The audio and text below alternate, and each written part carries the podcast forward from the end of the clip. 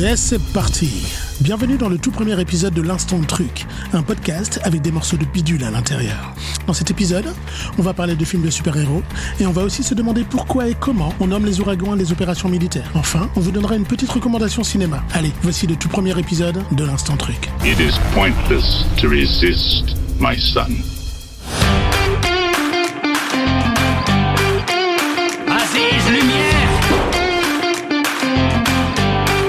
Si c'est un vaisseau plénipotentiaire, où est l'ambassadeur? My mom always said life was like a box of chocolates.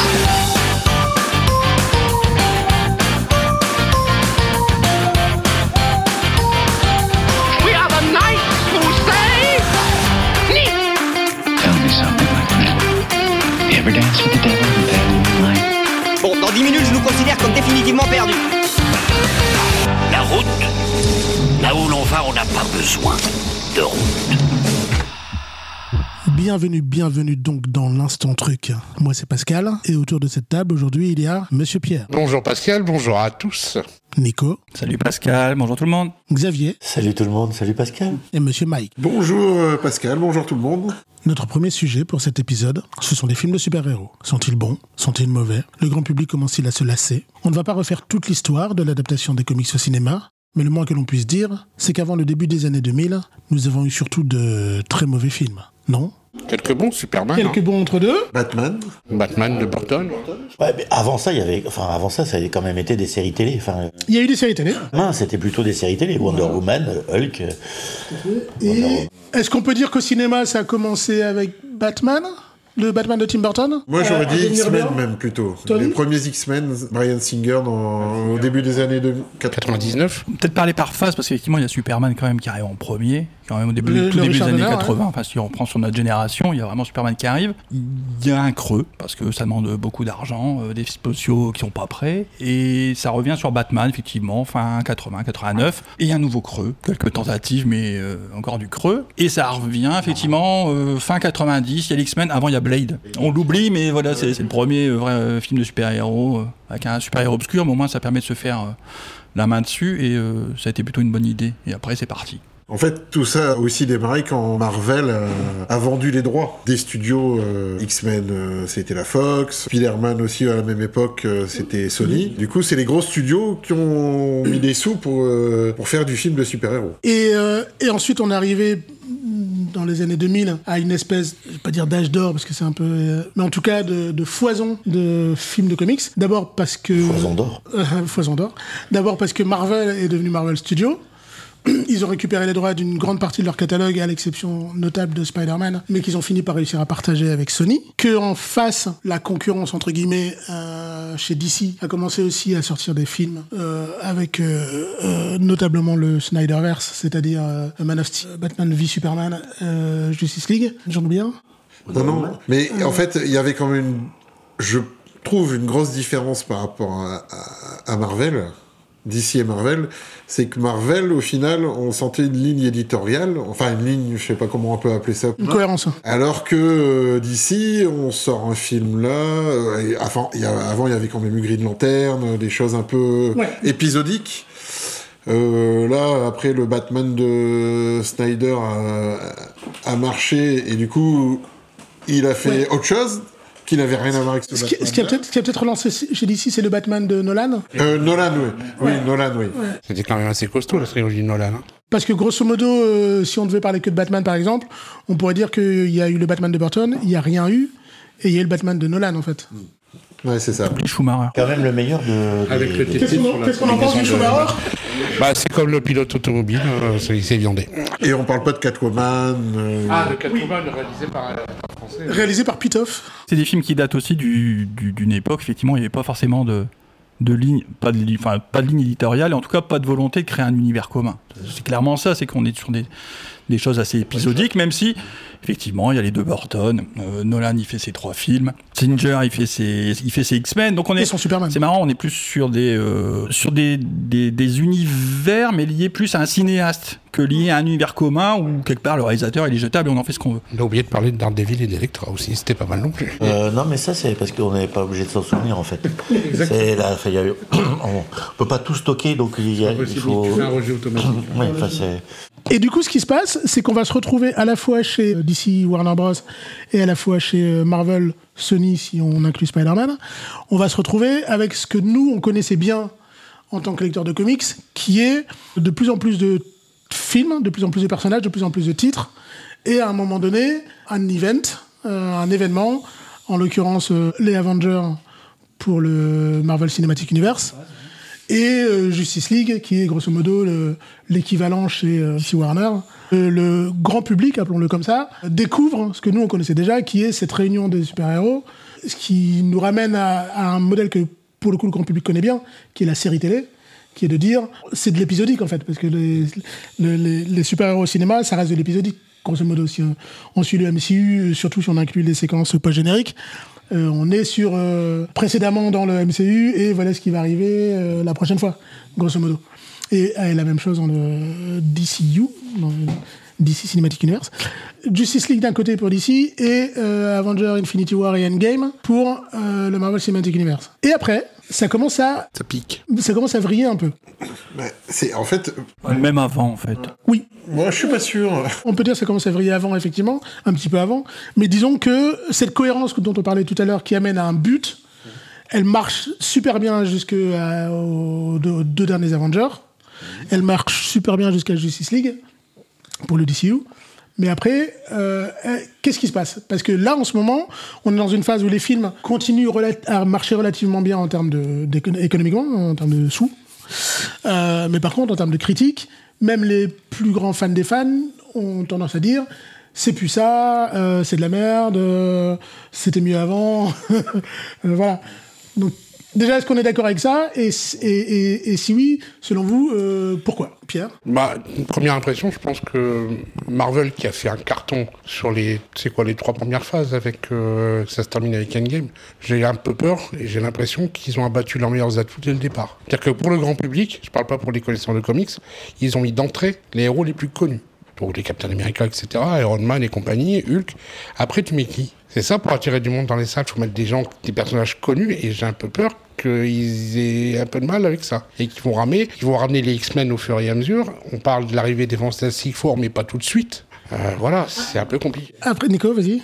Ouais, je crois que le problème, il est de la, de la formule. On est sur un cinéma de formule. On répète toujours la même chose, on fait toujours la même chose, toujours le même film. Et donc, ça marche un temps. Deux heures et demie, une grosse bagarre, une grosse poursuite, une grosse bagarre, une grosse poursuite, une grosse grosse bagarre. Grosso modo, hein, on est sur, sur un truc qui repose vraiment sur cette formule et qui se répète, qui se répète, qui se répète. Au niveau des personnages, oui, ils ont plus grand monde à ramener. Bon, ils ont ramené Spider-Man, ils ont encore les 4 fantastiques, ils vont ramener les X-Men. L'un de l'autre, ils peuvent avoir du monde. Le problème, c'est qu'il n'y a pas d'idée derrière. Il n'y a pas de. On change pas la formule, c'est comme si, euh, ah, voilà, c'est bien le Space Mountain, tu le fais une fois, dix fois. Au bout de 53 fois, tu te dis, bon, c'est bon, je vais peut-être passer à autre chose, tu vois. Donc, euh, c'est certainement là le, le- le travers, entre guillemets. On, on en est même arrivé en- au final maintenant à des films parodiques. Enfin, quand on voit le dernier Thor, Love and, Thunder, euh, on en est une- presque une parodie d'un personnage qui est censé être fort, mais au final, on veut nous, nous placer un film comique avec euh, quelques effets spéciaux pas toujours très bien faits. Voilà. D'ailleurs, Marvel est assez connu pour bâcler un peu ses effets spéciaux. euh. Et c'est dommage. euh, on prend des idées des comics. Alors, je pense aussi le problème, c'est que il ne, se, il base que sur des idées de comics, euh, des choses déjà existantes. Il y a, enfin, tous les derniers films après euh, Endgame, c'est, euh, ben, Love and Thunder, c'est passé euh, avec la Thor femme, c'est, ça existait dans le comics. en- fait, on essaye de se baser sur le comics, mais alors qu'on peut, on ne peut pas faire comme dans le comics, du coup, on essaye de, mais ça manque d'âme un peu, c'est vrai. Là, Après, émotionnellement parlant, on est tellement passé à quelque chose de fort, je pense, avec Endgame, euh, que derrière, euh, forcément, en plus derrière, on a eu Black Widow, qui, euh, voilà, qui est un peu, en fait, ce qui est un bon film d'espionnage, mais qui au final, euh, il y a, euh, enfin voilà, c'est va peu- qui a été fait pour des raisons contractuelles, je pense. Voilà. Ah, moi, je suis, très, je suis très mal placé pour en parler parce que je suis même pas allé jusqu'à Endgame. je me suis arrêté il y a bien longtemps, moi. Moi, grosso modo, je suis allé jusque Iron Man 3. Je suis pas allé beaucoup plus loin que ça. Mais parce qu'à un moment, j'avais déjà plus envie. Parce que les histoires, je les avais déjà lues, vues sous une forme, la forme de comics, voilà, je les ai lues, rabâchées quand j'étais gamin, etc., etc. L'histoire, je me l'étais faite. Ça, plus le fait que la formule, elle se répète en mode toujours un peu la même chose, ben, ben voilà, mon comic, c'est mon comics, mon ciné, c'est mon ciné. Le fait de devoir systématiquement faire une transposition, c'est pas forcément... euh, Alors, ça fait fan service, hein, y a pas de problème. Mais étrangement, je suis pas preneur de ce fan service-là. Ok. Xavier? Non, c'est c'est- bah, euh, jusqu'à la fin de, de Endgame, euh, il y avait peut-être encore, un- il y avait une certaine cohérence avec euh, euh, avec une planification. Et, euh, ça, ça pouvait nous emmener malgré nous euh, à aller jusqu'au bout euh, pour euh, savoir comment ça allait finir, même si on on se doutait. Mais après, euh, après, oui, euh, euh, je pense que c'est euh, assez caractéristique euh, du non-risque que euh, les boîtes de cinéma ne prennent plus, euh, avec des idées euh, originales et. Et enfin, voilà, on n'ose plus. Enfin, euh, on prend pas de risques. On veut, on veut gagner de l'argent parce que on veut gagner de l'argent, un maximum d'argent, en- en- sans prendre de risques. On veut pas euh, euh, l'idée originale, se creuser un peu le- les ménages pour avoir quelque chose d'inédit, de pas encore fait, de on n'ose pas assez, je trouve, pour euh, être original. Donc au bout d'un moment, euh, ça lasse. Je, rejoins ce que disait Xavier. C'est euh, plus plus de, on se creuse plus la tête, on fait, applique la même formule, etc. pour gagner de l'argent.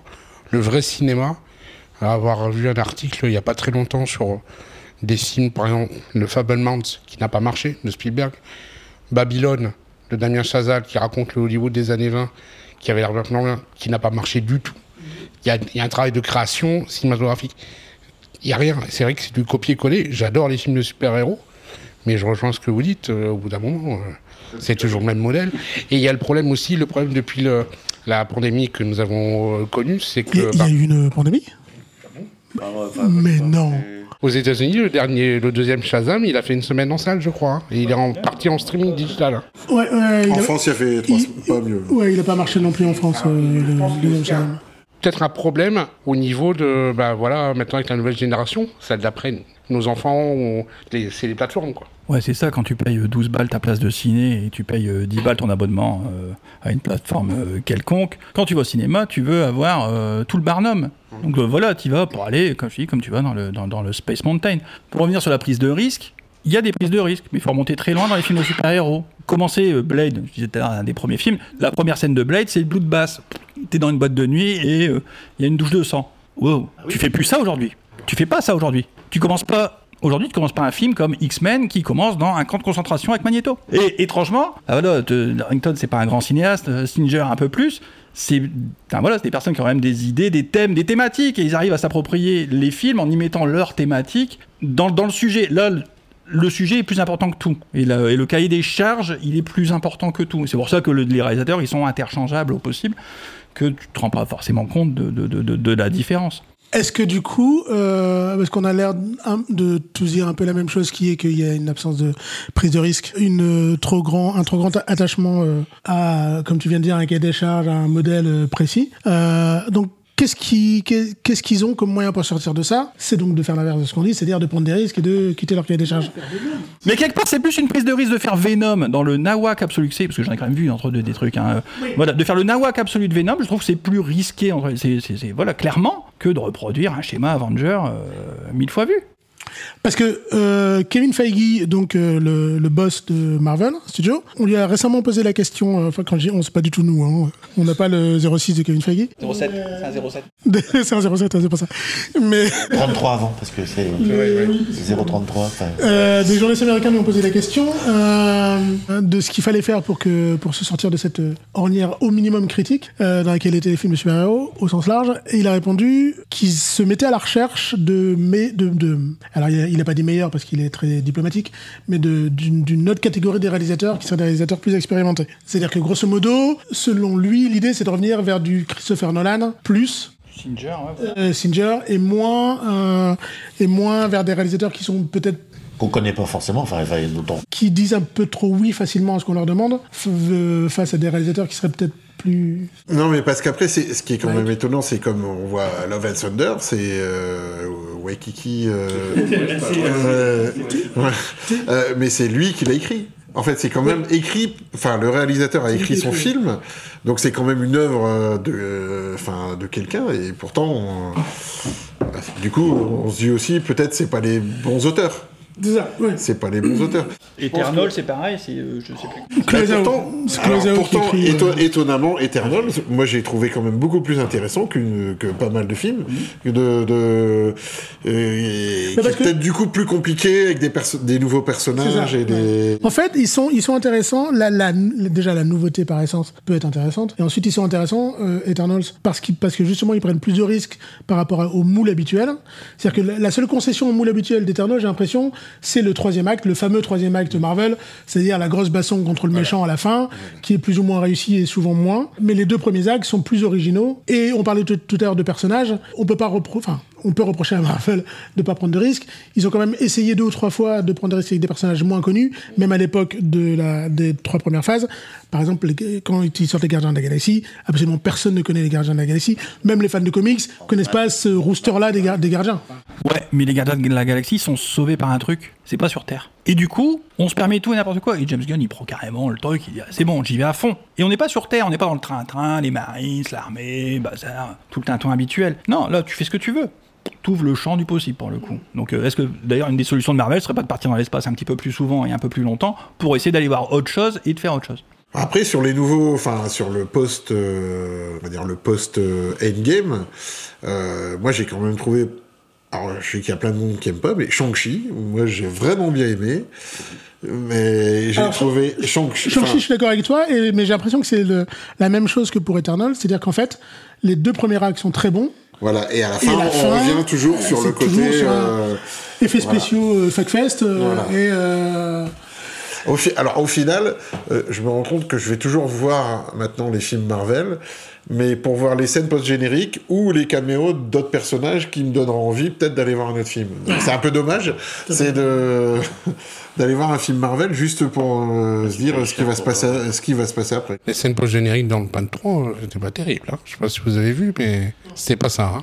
Non. Non, en plus, euh, dans les années qui viennent, Marvel va se retrouver avec un problème immédiat qui est que l'acteur qui était censé jouer leur euh, Big Bad, euh, Jonathan Majors, euh, il est, il là, il est grillé. Euh, bah, en tout cas, il s'est fait, il s'est fait lâcher par tous ses représentants, c'est-à-dire son agent, euh, sa compagnie de pub, euh, etc. Et Marvel se pose la question de le de recaster Kang. Euh, voilà, parce que bon, il a une sorte de, de violence, euh, violence conjugale. Et donc, évidemment, il- s'il s'avère qu'il est coupable, il faut qu'il paye, il y a pas de souci. Du coup, il va falloir que Marvel se repositionne là-dessus.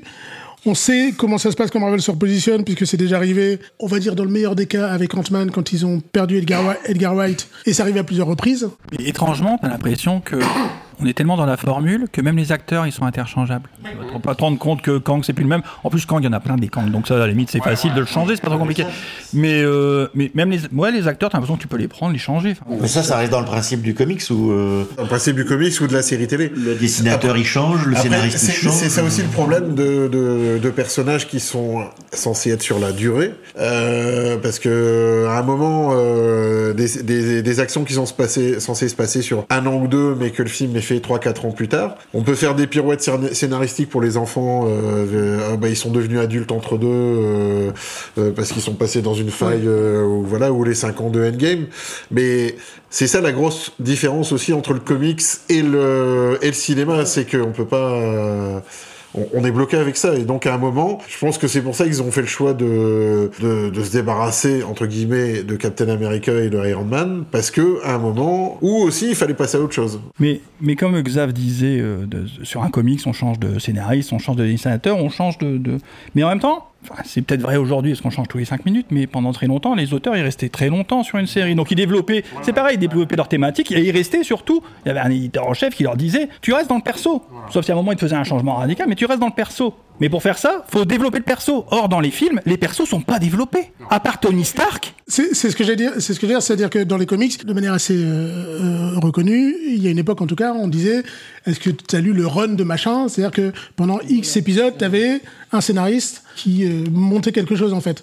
Euh, c'est ce qui se passe aujourd'hui avec les events dans les comics, mais euh, peut-être que cette euh, non non ce non suivi est aussi une des causes de de, de l'échec critique relatif. Dans le comics, on oublie qu'il y a aussi beaucoup de remplissage. Il y a, il y a, il y a, il y a des runs, il y a des runs importants, des auteurs importants sur des périodes importantes. Il y a des events, effectivement, qui viennent se greffer là-dedans. Et entre deux, tu as des périodes de creux, de remplissage, de, de où il se passe pas grand-chose, pas trépidant. Et euh, ben voilà, mais où, où ça et ça fait très bien le fan service, c'est pareil. Tu suis ton perso, ben voilà, tu le suis de A à Z et tu continues. Mais est-ce que c'est faisable ça? Est-ce que c'est jouable en film? Non, pas forcément. Ou alors, mais après ils l'ont, ils l'ont quand même très développé cet univers. C'était aussi, enfin, le, le développement de l'univers Marvel, c'est aussi le développement des plateformes, etc. Enfin, entre les séries sur Netflix, etc. Enfin, il y a eu plein, il y a, il y a eu beaucoup de choses qui se sont développées en parallèle, tout ça. Et en plus, tout était lié. Donc là, pour le coup, c'était plutôt malin. Et il y a, y a, il y a plus trop ce liant. Enfin, pour le coup, qui était peut-être plus au début, qu'ils ont essayé de le faire beaucoup au début, et ce liant-là, il n'existe plus. Qui, est- qui, qui sert les, les périodes de creux, mais au moins, t'as quelque chose qui raconte et qui fait avancer les personnages et le. le- le- Alors, il y a de quand même beaucoup de réalisateurs, euh, sur les anciens films, qui se sont plaints justement de cette histoire de,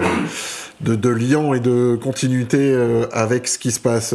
Euh, toute la période où il y avait euh, cette, la série Agent du Shield. Donc il fallait que, euh, le- si tu parlais du Shield, fallait que ça suive la série, fallait que ça suive euh, le dernier film Captain America, fallait que ça suive... Et ça devenait du coup compliqué, en tout cas pour les scénaristes, d'écrire des scénarios, parce que euh, ils étaient, ils étaient, voilà. Dans les comics, il y a un éditeur au-dessus, un éditeur en chef sur euh, une ligne qui dit non, non, ça tu peux, ça tu peux pas, ça tu peux, ça tu peux pas. Ça, ça, se, fait, et- ça se fait déjà dans le comics. Sauf que comics. ça se fait dans le comics, mais je suis pas sûr que ce soit si réalisable que ça au cinéma. être fait sur l'univers. S'ils veulent créer un univers En fait, ça aurait dû être le rôle de, ce, ça devrait être le rôle de Kevin Feige. Ça doit être le rôle de James Gunn maintenant chez euh, DC, euh, puisqu'il est, puisqu'il il chapeaute le, le nouveau DC Universe. Et ça devrait être le rôle, parce que j'avais pas inclus Star Wars, mais ça devrait être le rôle de Kathleen Kennedy euh, dans, dans l'univers Star Wars. Ce qui n'a pas été le cas sur la dernière trilogie, mais ça aurait été le rôle.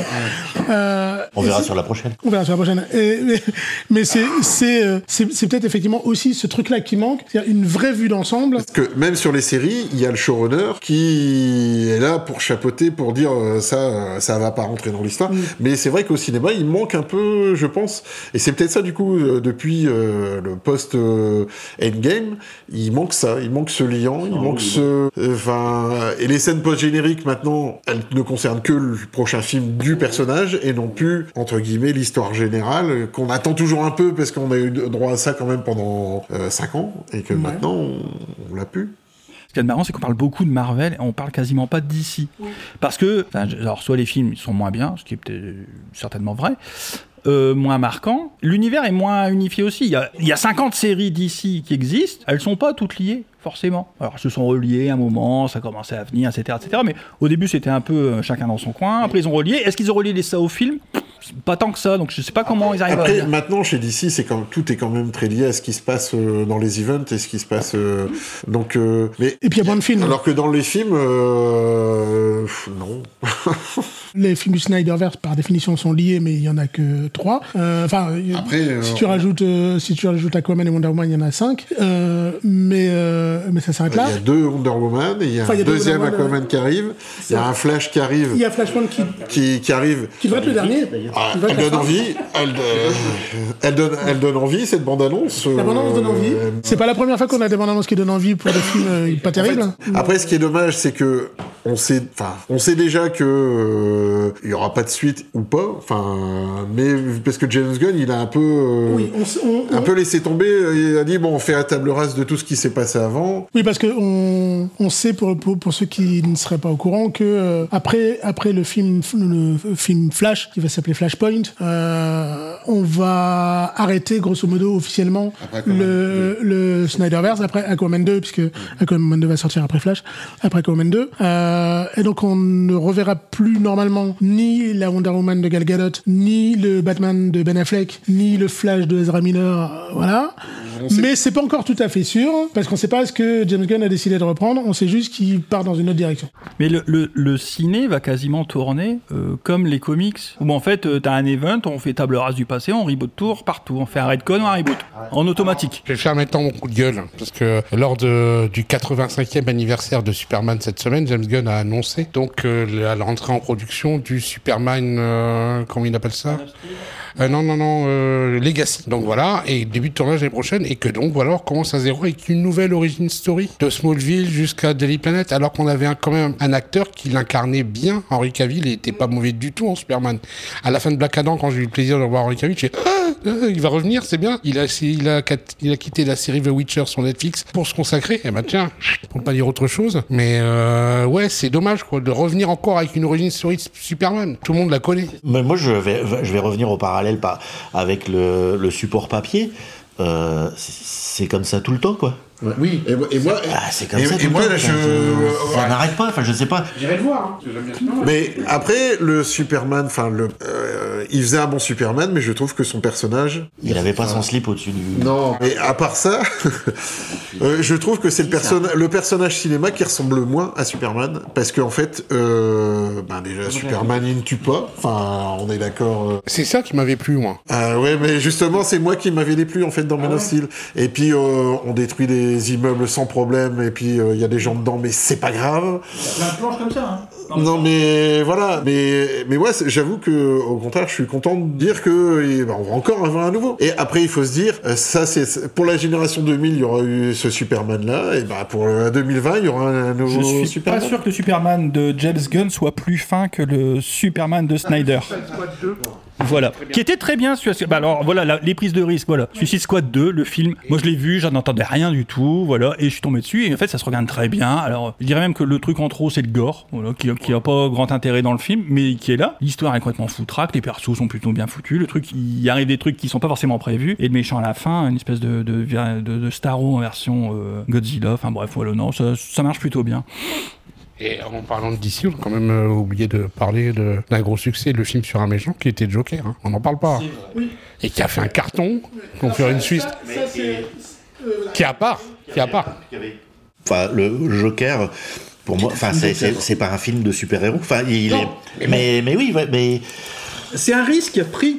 Oui, euh, voilà, ouais, ouais. Qu'est-ce qui empêche, qu'est-ce ouais. Marvel ou DC de faire un film d'horreur, de faire un film euh, Ah, ils ont essayé avec, no- avec Nouveaux Mutants. Non, bah, ou bah peut-être, mais au moins, Ah non, c'était pas Marvel. Universe. C'était la Fox. C'était la Fox, mais moins ils sont ils sont plantés, c'est pas le problème. Mais ils ont moins essayé. Ils ont essayé euh, une deuxième fois euh, sur euh, Disney Plus avec euh, Wolf, euh, Loup-garou. euh, Ah, sur- Night. euh, Werewolf by Night. Qui est euh, un vrai hommage au céréales des. Sur la euh, plateforme sur Disney+. Sur Disney+, ouais. Euh, mais effectivement, euh, parce que c'est vrai qu'on l'a pas précisé, mais il y a, il y a quand même deux univers d'ici. Il y a le Snyderverse, les super-héros, etc. Mais il y a aussi l'univers d'ici plus sérieux. Le Arrowverse. Euh, non, non, même pas. Je parle je veux dire, euh, où, où, où on, où on va mettre euh, le Joker, où on va mettre The Batman euh, de Matt Reeves avec euh, Robert Pat- Pattinson. Euh, Il y, a, il y a- il y a eu Hellblazer avec Keanu Reeves, et où on pourrait éventuellement mettre les Batman de Nolan, qui sont des films de super-héros, mais c'est peut-être pile entre les deux en fait. C'est à mi-chemin entre le Snyderverse, c'est-à-dire euh, vraiment super-héros, etc., et les films sérieux, parce qu'on sent que Nolan, il a voulu faire un peu euh, le Batman de Nolan, le premier en tout cas, il est plus proche de Hit de Michael Mann que euh, que de Tim Burton. Ouais, et il y a un truc qu'on peut pas peut pas vouloir à, à pour le coup, c'est pas d'être aller copier complètement Marvel. L'humour est quasiment absent, etc. On n'est pas dans la chez Marvel, il faudrait qu'ils arrêtent d'ailleurs. Peut-être sur l'humour aussi, ça pourrait peut-être faire du bien aussi pour faire d'autres films parce que les grands moments, euh, les, grandes tragédies et les, millions de morts euh, entre deux éclats de rire, c'est toujours un peu euh, étrange. Alors après, le fait d'avoir des films de super-héros qui sont sérieux et qui, mais j'avoue que moi, ça me dérange en fait. Moi, pour moi, un super-héros, enfin, j'ai vraiment les Batman de Nolan, j'ai aimé, mais c'est trop, trop dark. C'est trop. En fait, le côté dark, le côté, j'aime pas trop. après, c'est mon choix. Le côté, après, le Snyderverse, c'est peu ça, quoi. C'est en fait, il y a jamais de positif, jamais. Que Superman, c'est quand même l'emblème du positif, quoi. Et ben jamais c'est positif et jamais. et, euh, là, je les ai revus il y a pas longtemps et oh, mon fils, il adore, mais euh, ouais, c'est quand même très dark. Est trop dark pour moi. Euh, Est-ce que vous avez d'autres choses à dire là-dessus? Est-ce qu'on va reprendre euh, quelque chose qui avait été dit, je crois, par euh, Scorsese et par Spielberg en disant que les films de super-héros, ça restera une mode, comme les westerns, ça va s'arrêter un jour? Comme le film d'horreur, tu vois, c'est voilà, c'est si tu regardes un film d'horreur, après tu regardes un film gore, de plus en plus gore, de plus en plus gore, puis à un moment t'en as marre, quoi. Voilà, il y a même d'autres films qui marchent sur le même principe de plus en plus, dont je tairai le nom de ce type de film. Mais c'est vrai que ce qui aurait pu faire la chance de Marvel au début, euh, et ce sur quoi ils avaient l'air de s'orienter, c'était justement pour ne pas lasser d'avoir de que chacun de leurs films corresponde à un genre, tu vois. C'est-à-dire que on va dire que Iron, euh, Iron Man c'était un peu le James Bond, euh, c'était un peu le, le film d'espionnage. Tu pouvais avoir du film d'action, tu pouvais avoir du film de SF avec les Gardiens, et qui se sont effectivement un peu écartés de ça en lissant tout, euh, en mettant et, et, et ce qui fait que en fait tous leurs films ne parlent que d'une seule voix. C'est-à-dire que comme tu disais tout à l'heure, Nico, les personnages et les acteurs du coup sont interchangeables parce que ils ont quasiment tous le même humour, ils, ils disent quasiment tous la même chose. C'est par là que ça pêche. Une des plaies aussi, hein, juste un petit, pour le coup, un petit coup de gueule aussi, c'est que ce qui a permis de faire ces films de super-héros, c'est les évolutions au niveau des effets spéciaux. Il n'y a pas de problème là-dessus. Il y a des, enfin voilà, moi je me rappelle, merci Matrix, euh, merci, euh, je vais revenir à Blade, le Bullet Time, c'est là le premier, la première fois. J'ai- J'aime bien, j'aime bien Blade 1. Euh, mais voilà, les, les effets spéciaux, ils ont permis de nous montrer des choses. Enfin, la première scène de, X-Men 2 avec Diablo. Ah oui, c'est ça, les pouvoirs de Diablo. Il fait bamf, bamf en BD, mais alors là, voilà, on, on le voit vraiment. Et L'attaque de la Maison Blanche, voilà, voilà ce qui se passe. très voilà. très efficace. Et- mais c'était, mais c'était dans le cadre d'une réalisation avec des choix de plans, des choix de caméra, etc., etc., etc. Et ce qui s'est passé à un moment, j'arrive pas, mais vraiment c'est pas loin d'Avenger, grosso modo, c'est après Avenger. Le premier, tu parles. euh, Ouais, le premier, premier, premier. Euh, le, le fait qu'on puisse faire tout, et ben, on se pose plus la question de qu'est-ce que je dois montrer. Je ne dois montrer que tout, et je dois montrer tout sous toutes les facettes, sous toutes les coutures. Il n'y a plus de choix de plan, il n'y a plus de choix de, cinéaste, de, de, de vision, de comment on veut montrer les choses. On est obligé de tout montrer tout le temps, et du coup, on tout tout le temps de la même façon. Alors du coup, peut-être euh, avec les mêmes effets spéciaux, plus ou moins réussis, suivant les délais qu'ils ont eu pour les faire.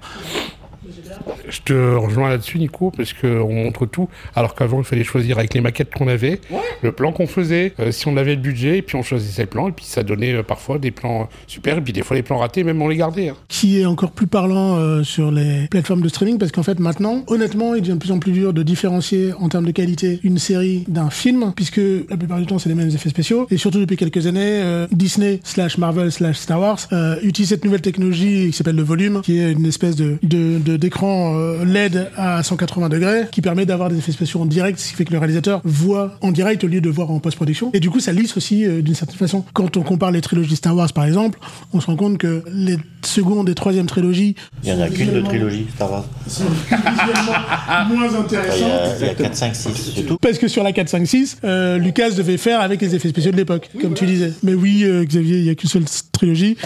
Voilà, la rareté, c'est ça qui pourra peut-être relancer le super-héros. Espacer, pas obligé d'en pondre trois par an. Faites-en un tous les deux ans, bien. Avec plus ou moins de monde et avec une vraie idée euh, derrière. Et un bon scénar et quelque chose qui fasse avancer. Vous avez des plateformes, des séries, vous pouvez faire ce que vous voulez derrière pour faire avancer le schmilblick entre deux. Pour ceux qui ont besoin des épisodes pour euh, combler, euh, voilà, ceux qui n'ont pas besoin, qui ont besoin d'aller voir un film tous les deux ans. euh, On a grandi à une époque où, justement, il pouvait se passer quasiment une décennie entre le dernier bon film de, pour Geek et le film suivant. Et en fait, ça fait du bien de, de se Ouais, dire... mais il y avait une vraie excitation d'aller voir un film à ce moment-là. Batman, quand il sort, Batman en 89, tu, enfin, tu, tu te dis, euh, ah ouais, enfin un film de super-héros, quelque chose qui se passe. Là maintenant, c'est bah, c'est bon, tu fais quoi la semaine prochaine? Ouais, bah, je vais euh, aller voir un film de super-héros, comme tu dis que tu vas t'acheter une paire de baskets. Ou, euh, ouais. Du coup, avant, c'était tellement rare d'une certaine façon, c'est que du coup, t'étais- t'en étais content quoi qu'il arrive. Le Punisher avec Dolph Lundgren est un bon film. Au niveau des attentes, euh, c'est exactement ce que je me disais en fait. Euh, il y a quelques années avec mon fils, on, s'est refait tous les films bah, pendant le confinement. On s'est fait un film Marvel toutes les semaines depuis le début des films Marvel. Et je me suis rendu compte en regardant Iron Man 2 que j'avais pas du tout aimé au cinéma parce que j'attendais des choses.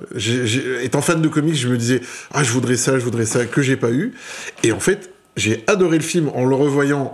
Euh, on était presque dix ans après, euh, et en fait, il est très bien ce film. Quand t'attends pas quelque chose, euh, quand t'attends pas euh, euh, que lui apparaisse ou que machin apparaisse, quand tu te bases que sur le film, Quand on devient un spectateur Voilà. qui n'a pas euh, Voilà. une culture de après, je pense que maintenant aussi, euh, euh, Shazam a pas marché, et je pense qu'une partie au- aussi des gens se sont dit, je vais pas aller le voir parce que, en fait, il y aura pas de suite. J'ai l'impression qu'il y a une partie des gens qui se sont dit, on va pas aller le voir parce qu'il y aura pas de suite. Le deuxième, le- celui qui est sorti il y a trois semaines et qui est plus au cinéma. euh, plus voilà. Et euh, après, les, les effets, les annonces de James Gunn, c'est un peu, euh, ben voilà, maintenant, euh, tout ce qui arrive, euh, il n'y aura pas de suite. Est-ce que tout le monde est au courant de ça? Qu'il faut pas oublier, on vit dans une bulle qui est qui est que euh, la plupart d'entre nous, on, on écoute beaucoup de choses, on lit, on regarde beaucoup de choses sur les comics, etc. Et donc, ce qui nous paraît une, ce qui peut nous paraître une évidence, comme les annonces faites par James Gunn ou comme tel projet euh, de film euh, qui n'arrivera que dans 2, 3, 4 ou 5 ans, le public lambda ne le sait pas. Non, mais c'est, c'est- c'est- tu prends, tu consommes, Enfin, c'est, c'est des effets de mode et tu vas voir pour avoir un spectacle. Comme les films 3D, pendant un temps, tout était en 3D. Le, genre, le jour où les gens ils ont eu marre de la 3D parce qu'ils avaient mal au crâne au bout de 3 heures de film, euh, ça, ça s'est arrêté, mais ça a duré quand même pendant un temps. T'allais au spectacle, t'allais pas voir un film d'ailleurs, t'allais voir un spectacle, Et une no- attraction. no- notablement, ça, ne- ça ne s'est pas relancé avec le dernier Avatar.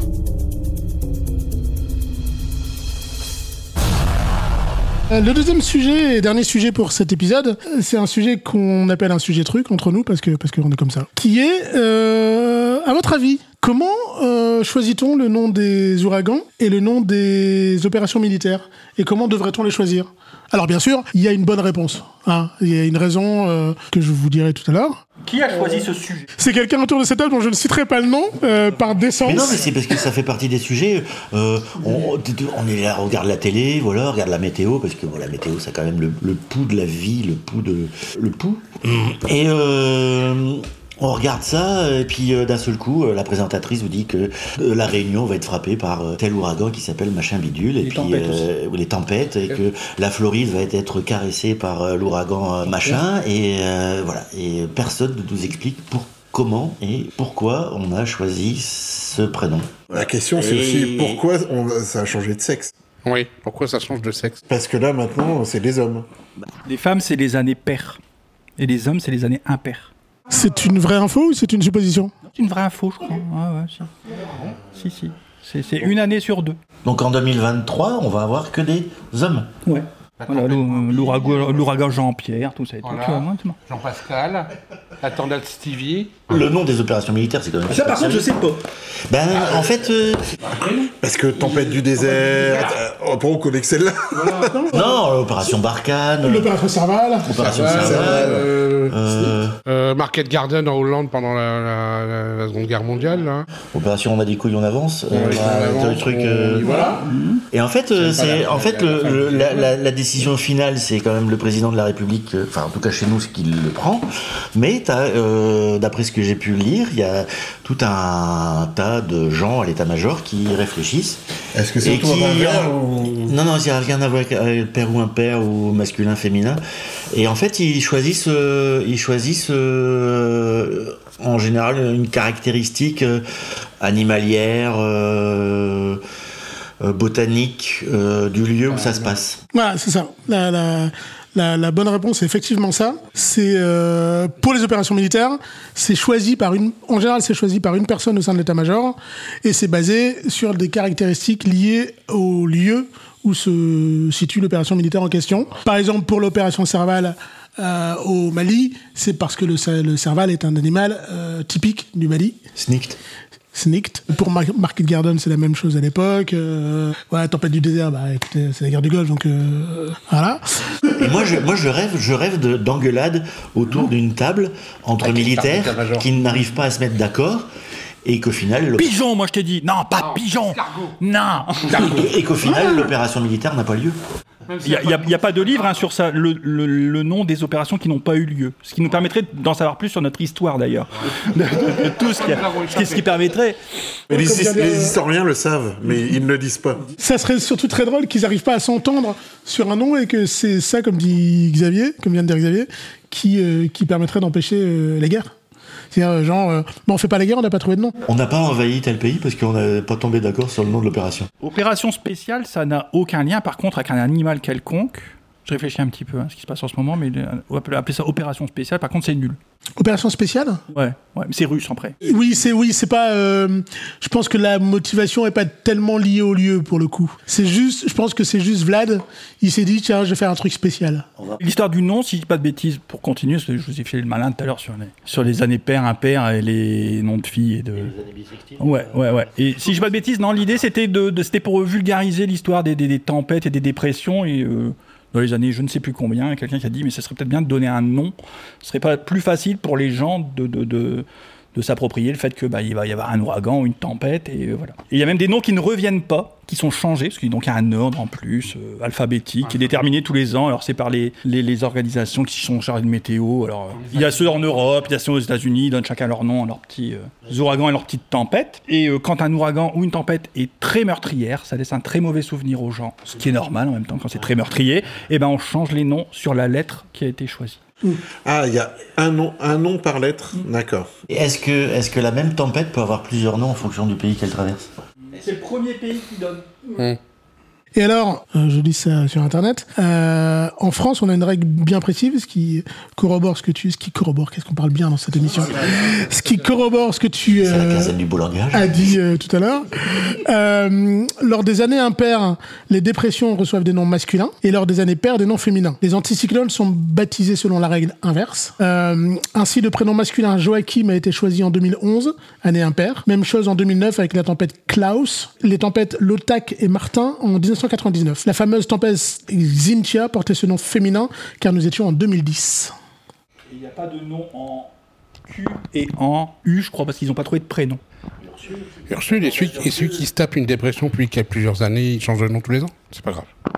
Depuis 2002, il est possible en Allemagne d'acheter le nom d'une future tempête. L'Institut de météorologie de Berlin permet euh, à n'importe qui d'acheter le nom d'une future tempête via le formulaire Adopter un vortex. Ah, et du coup, euh, cette cadeau. tempête présentée par Viagra. Les candidats à l'achat doivent néanmoins respecter la règle des années paires et impaires et l'ordre alphabétique. L'être humain est vraiment exceptionnel dans, dans- dans sa capacité à inventer des, des- des- des choses comme ça. Celui qui avait acheté la, tem- la tempête Joachim s'appelait Joachim Weber. Bon, je crois qu'on va s'arrêter là pour ce sujet. Et on va terminer, comme ce sera le cas pour chaque épisode, par une recommandation culturelle. Et je crois que c'est un film, cette fois-ci. C'est ça, Xavier? Ah ben, allez voir Donjons et Dragons. Parce que euh, au bout de la quatrième tentative, ils ont réussi à faire quelque chose de valable. C'est fun, c'est sans prétention, on rigole, et pour ceux qui ont déjà fait des parties de jeux de rôle, je trouve que c'est assez fidèle à- aux conneries qu'on est capable de pondre euh, dans ce genre de situation. Tu ouvres la porte et là, qu'est-ce que tu fais? Et surtout, il y a le coffre avec la, il y a le coffre avec la langue et les dents. euh. Voilà, Donjons et Dragons, qui sera encore à l'affiche à la sortie de ce podcast, euh, a priori. C'est la fin du premier épisode de l'Instant Truc. Merci de nous avoir écoutés, euh, merci à vous les gars, et euh, on se retrouve très vite avec un autre épisode. À bientôt Et comme on dit en Allemagne.